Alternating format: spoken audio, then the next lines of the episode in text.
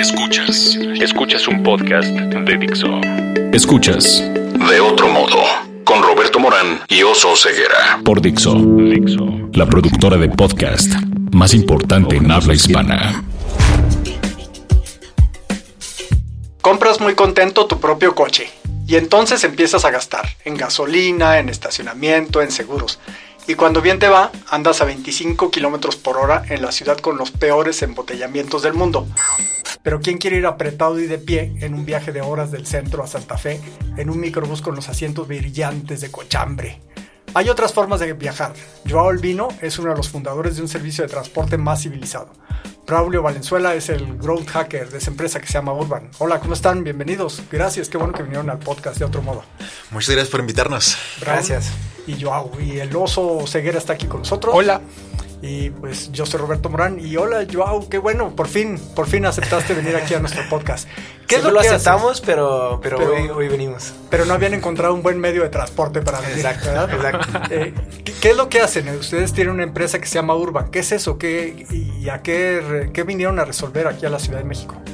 Pues sí, Urban es una red de transporte privada tienen rutas preestablecidas, horarios definidos, que intenten llevar toda la gente que todos los días tiene que ir, llegar a su trabajo y de su trabajo regresar a casa todos los días eh, y no logra tener una solución buena para hacerlo, eh, nosotros ponemos nuestras camionetas con esas rutas preestablecidas, todo por medio de una aplicación eh, en que tu viaje puede ser mucho más seguro, mucho más cómodo, pero también eficiente y todo por un precio bastante accesible.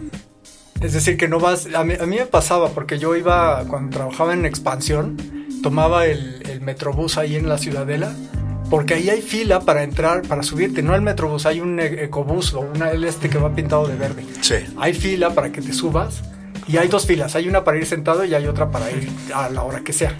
Te subes ahí en la Ciudadela, llegas a, a Expansión, que está allá lejísimos por constituyentes, eh, para los viejitos, por el Cine Molino del Rey. No hay nadie, nadie se ha bajado.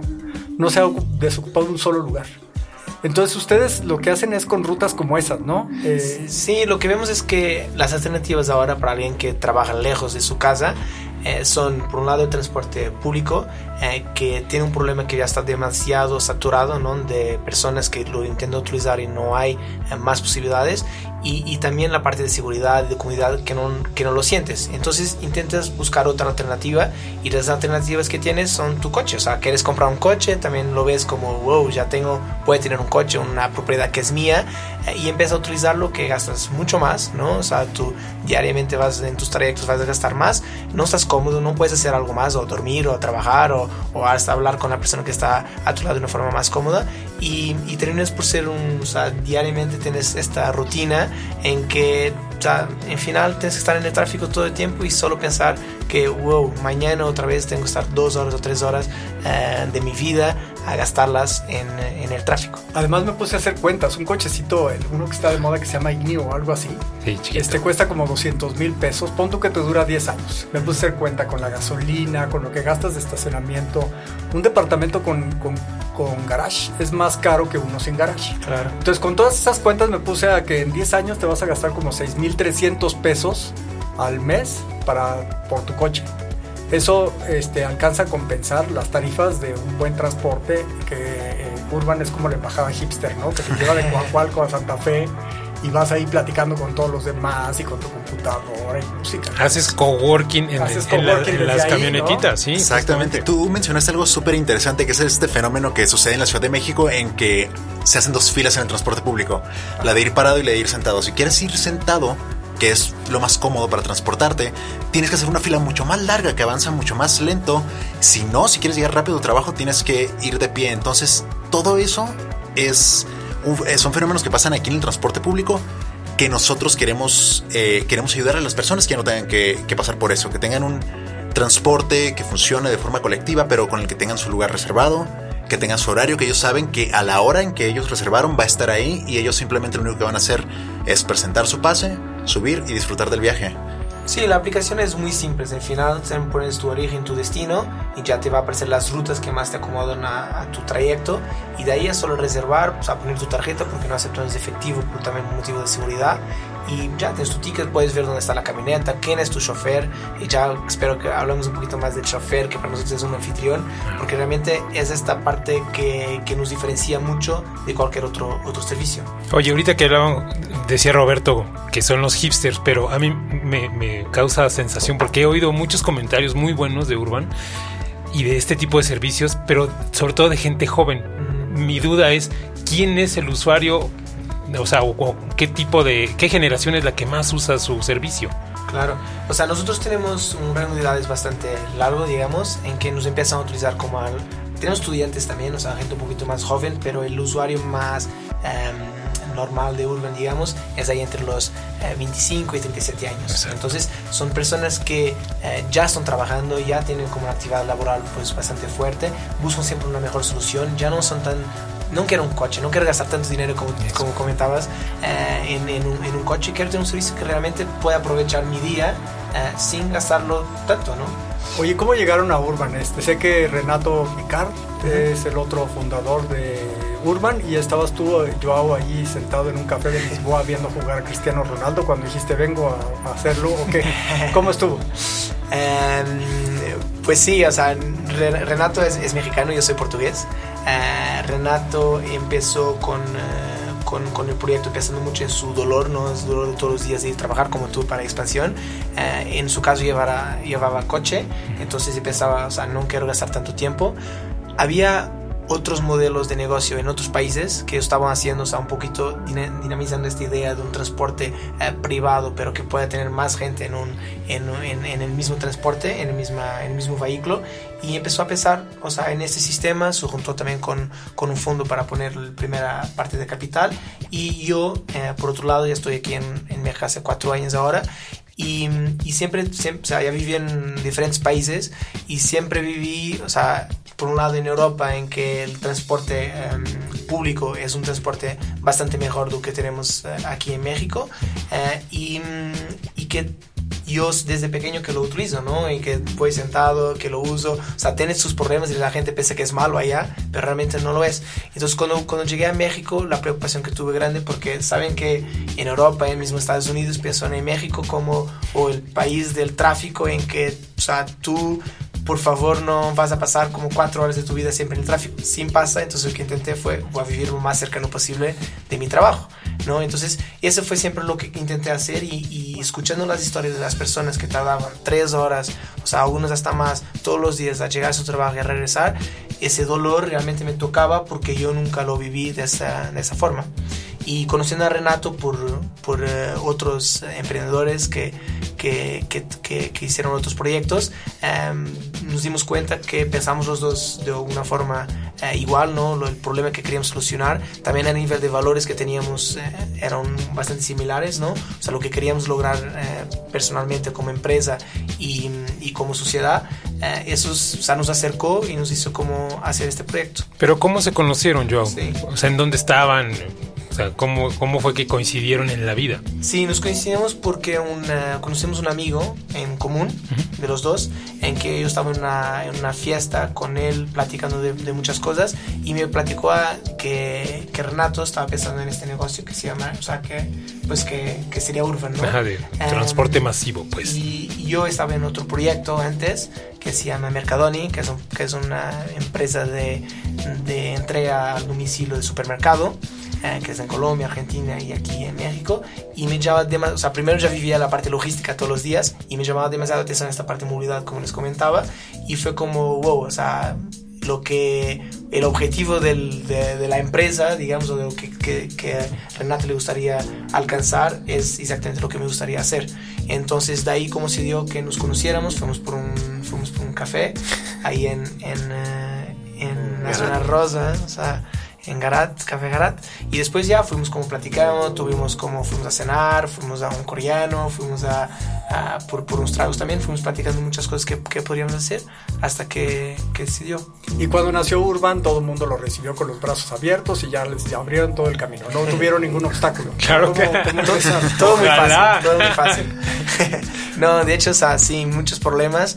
Ah, porque primero es un es, es, algo muy nuevo, ¿no? O sea, que la gente no está acostumbrada a que piensa siempre en este colectivo, ¿no? Y cuando ve que es un transporte privado que, que puede ser colectivo y lo va a pensar siempre de esta forma, como ve que no es seguro, no es cómodo y todo. Entonces, primero esa percepción de las personas de ver, hay algo diferente, algo que se acerque mucho a nivel de tecnología como un Uber o como, como Cabify, ¿no? Que, que existe, pero algo que es más inclusive, ¿no? O sea, que, que la gente realmente puede utilizar porque es más accesible y que tiene rutas como que puede ir todos los días eh, de ida y de regreso. Pero los problemas que tuvimos primero fue, eh, hay, muchos, hay muchas otras empresas de transporte, ¿no? Y, y, esos son grupos también difíciles, que toda la vida están acostumbrados al mismo modus operandi.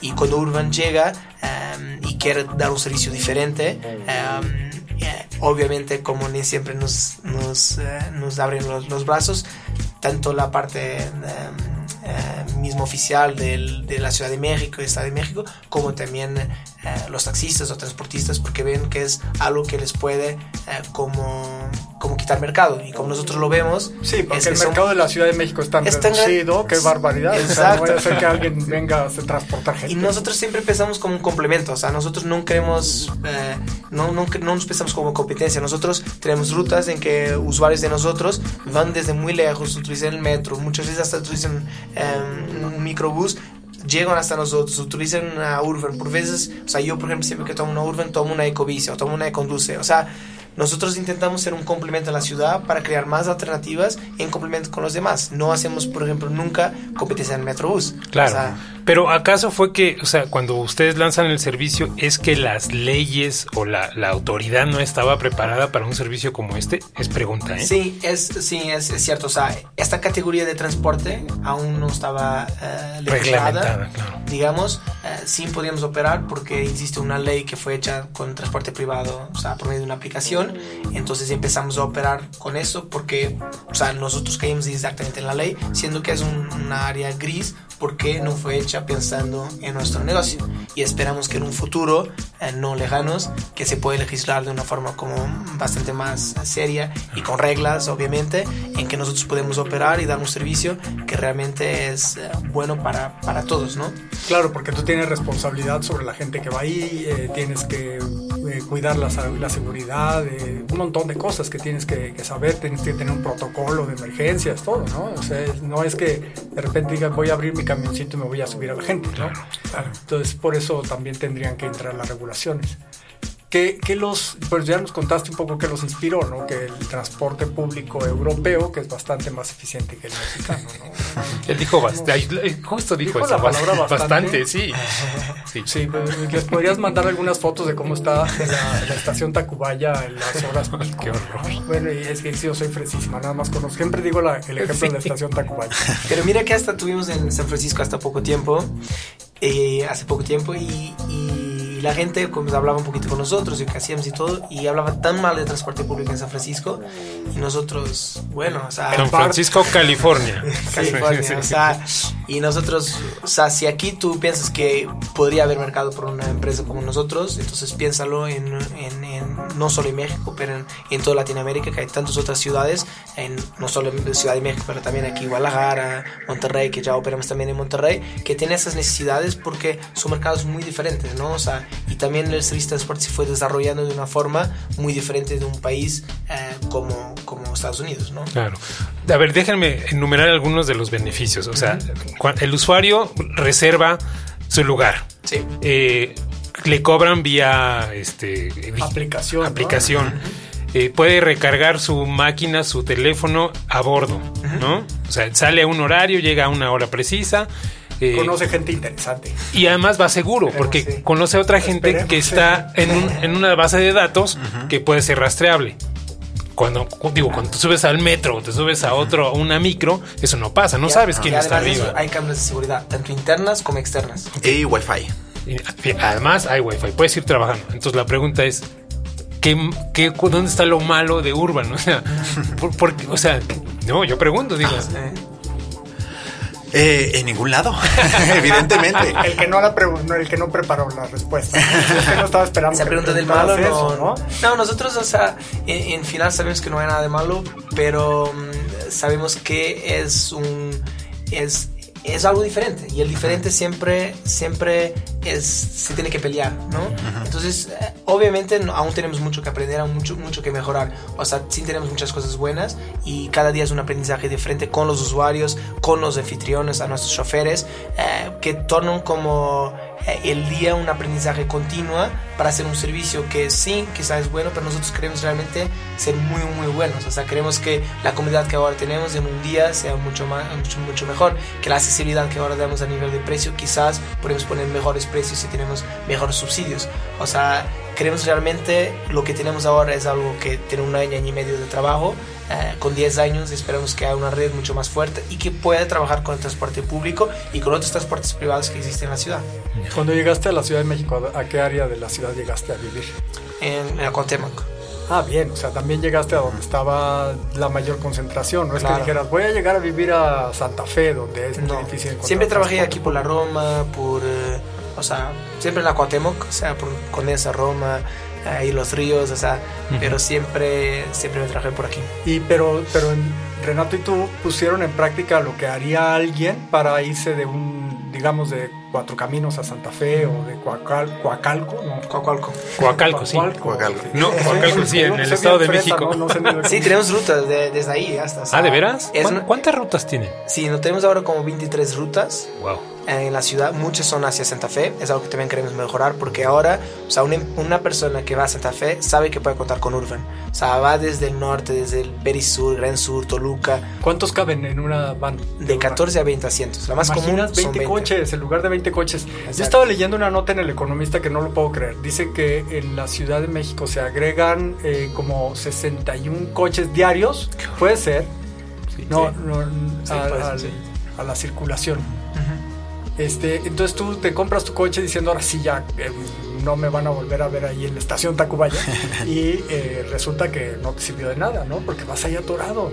No, y nosotros creemos que queremos que no sea excluyente. Tener un coche y usar, utilizar Urban no es excluyente en absoluto. De hecho, muchísimos de nuestros usuarios tienen coche y aún así utilizan nuestro servicio por toda la comunidad que les da, porque el tráfico en esta ciudad, manejar en esta ciudad es una causa de estrés tremenda. Entonces, también por esa parte eh, nosotros sabemos que estamos apoyando a quitar un, aunque sea como tú lo dices, 20 coches de circulación eh, cada día con cada una de nuestras camionetas. Entonces, también para la ciudad, para la movilidad de la ciudad y para el ambiente, también nosotros sabemos que tiene un impacto grandísimo.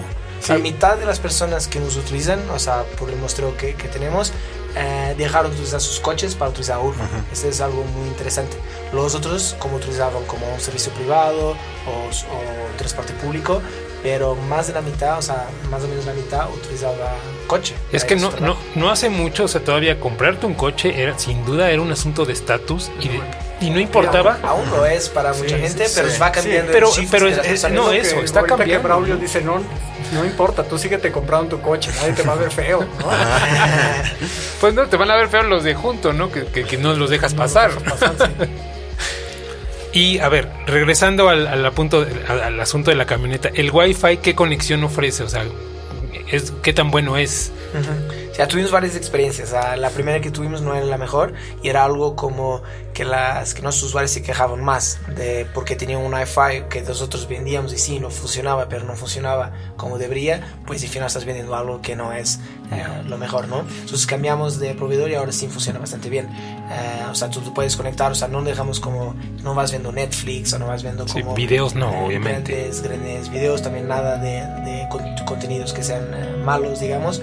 Pero Mm, eh, pero sí, o sea, puedes trabajar, puedes como estar en, tu WhatsApp, puedes hacer todo que es normal, una conexión em, por, por Wi-Fi en que te deja tanto trabajar como tener una parte de, de. Y eso es muy importante para nosotros, o sea, como parte de cultura de Urban, todos todos desarrolladores, customer service, o sea, marketing, todo el mundo se sube a las Urban, viaja en ellas ya sea que porque nos queda en la ruta o porque lo hacemos periódicamente para poder ver cómo está todo, cómo funciona, cómo funciona el Wi-Fi, porque la experiencia que tienen los usuarios queremos que sea la mejor posible y nosotros también queremos percibirla como la mejor posible. Entonces somos muy críticos de lo que hacemos, ya sea el Wi-Fi, la ruta, eh, los anfitriones, el aire acondicionado todo. Entonces, eso también creo, creemos que nos ha ayudado muchísimo a ofrecer lo mejor que se pueda en cada viaje. Oye, Braulio, yo a ti ya te estoqué en LinkedIn, ya me di cuenta que eres de Baja California. Sí.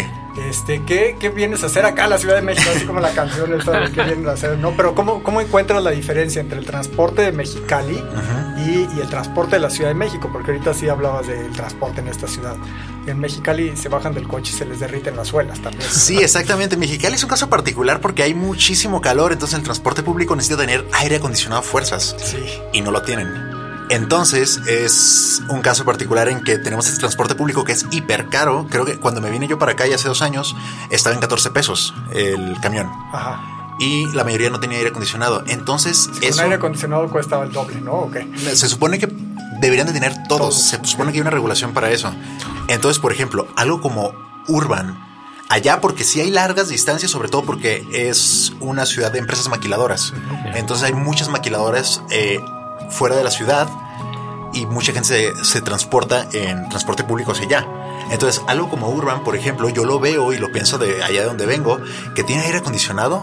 Es en Mexicali en particular, de donde yo vivo, o en Tijuana, que estuve mucho tiempo ahí, es tremendo. O sea, nada más pensar y contárselo a la gente que está allá todavía es como todos fantasean con eso. Y es, es muy interesante esto que cada ciudad o cada región, digamos, eh, tiene sus necesidades. Tiene, tiene, necesidades y son diferentes unas de las otras. Entonces, hablamos mucho de un negocio similar en India que, y que su principal ventaja, digamos, o sea, valor agregado, es el aire acondicionado.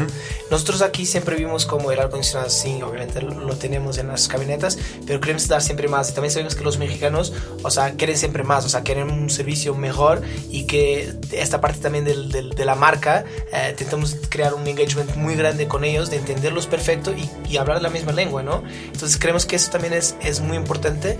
Y algo más que quería agregar era son los anfitriones, ¿no? O sea, los choferes que todos los días como eh, están ahí con, con, los, con los usuarios que los conocen, ya uno se dan... que, por cierto es el único contacto humano que tienen, ¿no? Exacto, exacto, son las personas que están ahí, también tenemos a unos supervisores que siempre controlan la operación desde como en, en, en las rutas que tenemos, pero el anfitrión es, al, es alguien que intenta que una persona cuando entra en una urban se sienta ya un poquito en su casa. No está en su casa aún porque no está su familia, no está nadie, pero ya se siente segura, ya, puede dormir, ya puede hablar y decir, ah, ¿cómo estás, eh, Juan Manuel? ¿no? Entonces es alguien que transmite una confianza muy grande y que todos los días tú lo puedes como ver y y quizá hasta un día hablar de, cómo se siente en el día, en el día de hoy. Vamos a hablar de, lo que los inspira a ustedes. ¿Cuántos portugueses hay en México? ¿Qué, ¿Cómo fue que...? No sé, muy pocos. O sea, ahora no, conozco tantos. Que, mm, pero sí que no hay muchos, sí que no hay muchos eh, no hay muchos portugueses, pero hay portugueses por todo el mundo. Me dijeron que hay un capítulo de Los Simpsons que el final del, del mundial es Portugal contra México. Ya viste, ¿qué, vas a hacer pues en ese caso? Nos, encantaría, ¿no? O sea, yo viví en México ahí contra Alemania como si fuera mi país, pero, pero obviamente si es Portugal, México, mi, mi, corazón no está dividido, está por Portugal. Oh. Sí, o sea, además que los goles de, de Ronaldo a España no te importan, claro. pero, pero, o sea, si alguien que me gustaría que perdiéramos sería contra México, obviamente. Entonces eh, sería un sentimiento bueno si pudiéramos perder contra México y México fuera ahí campeón del mundo. Oye, Oso tiene unas preguntas, pero que a ver, uno y uno. Sí, vamos a hacerlo. Ya, ya sé cómo se va a llamar esta sección. Se llama preguntas de ping pong. Entonces tiene que ser así, ta, ta, ta, ta, ¿eh? No, no, pues de veras te devanaste los sesos. ¿eh? a ver, vamos a empezar con Joao. Joao, tu palabra favorita. Em, confianza. Braulio. Mexicali. Su palabra menos favorita. Joao.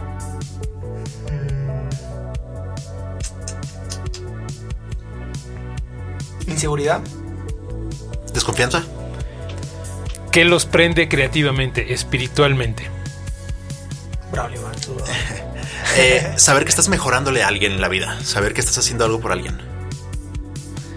Sí, yo diría que mm, primero que hagas todo lo que puedes para lograr tus objetivos. Y si ese objetivo sí, como a nosotros en Urban nos mueve, es eh, tener un impacto en, alguien más, entonces que sea lo que te mueve. Que no te prende.